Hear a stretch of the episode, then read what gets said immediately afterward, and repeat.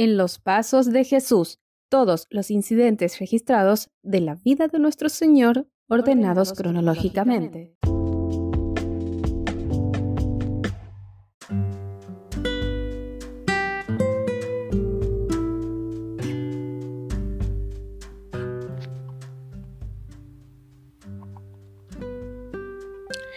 Nacimiento de Jesús en el establo de Belén. Pasaron unas cuantas semanas, se acercaba el tiempo del alumbramiento. La profecía había anunciado, pero de ti, Belén Efrata, pequeña entre los clanes de Judá, saldrá el que gobernará Israel. Sus orígenes se remontan hasta la antigüedad, hasta tiempos inmemoriales. Miqueas 5:2. Así que fue providencial que por aquellos días Augusto César decretó que se levantara un censo en todo el imperio romano. Así que iban todos a inscribirse, cada cual a su propio pueblo. Lucas 2 del 1 al 3. Aunque pequeña, Belén no carecía de importancia, pues ahí había nacido el rey David y tanto José como María eran descendientes de él. Por lo tanto, para cumplir tanto la orden imperial como la profecía celestial, se pusieron en marcha. Meses antes, para visitar a Elizabeth, María había seguido ese camino, pero ahora, muy cerca de dar a luz, el viaje fue mucho más cansador.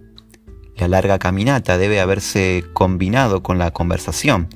Quizás todavía seguían las preguntas de María, ¿cómo será este niño, mezcla de hombre y de Dios?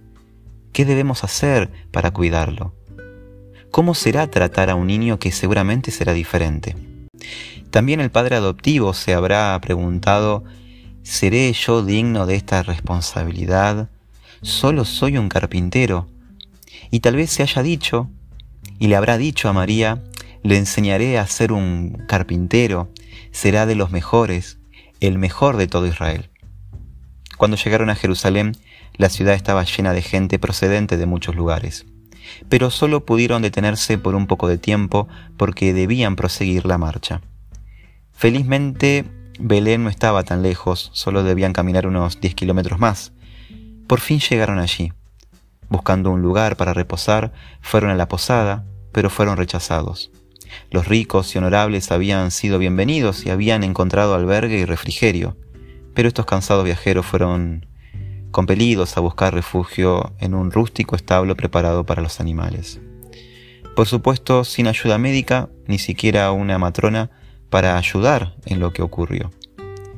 Lucas capítulo 2, 6 y 7 dice, mientras estaban allí, se le cumplió el tiempo. Así que dio a luz a su hijo primogénito, lo envolvió en pañales y lo acostó en un pesebre porque no había lugar para ellos en la posada. Con ayuda de José, María dio a luz al bebé celestial. El rey del cielo, que merecía una cuna de oro, fue acostado en un pesebre, y en vez de cortesanos lo acompañaron unos cuantos animales. Todo un símbolo de humillación. El que podría haber venido con toda la gloria que le correspondía como creador, fue acostado sobre las pajas de un pesebre. ¿Habrá alguien que pueda dudar del amor de Dios por los pobres de este mundo?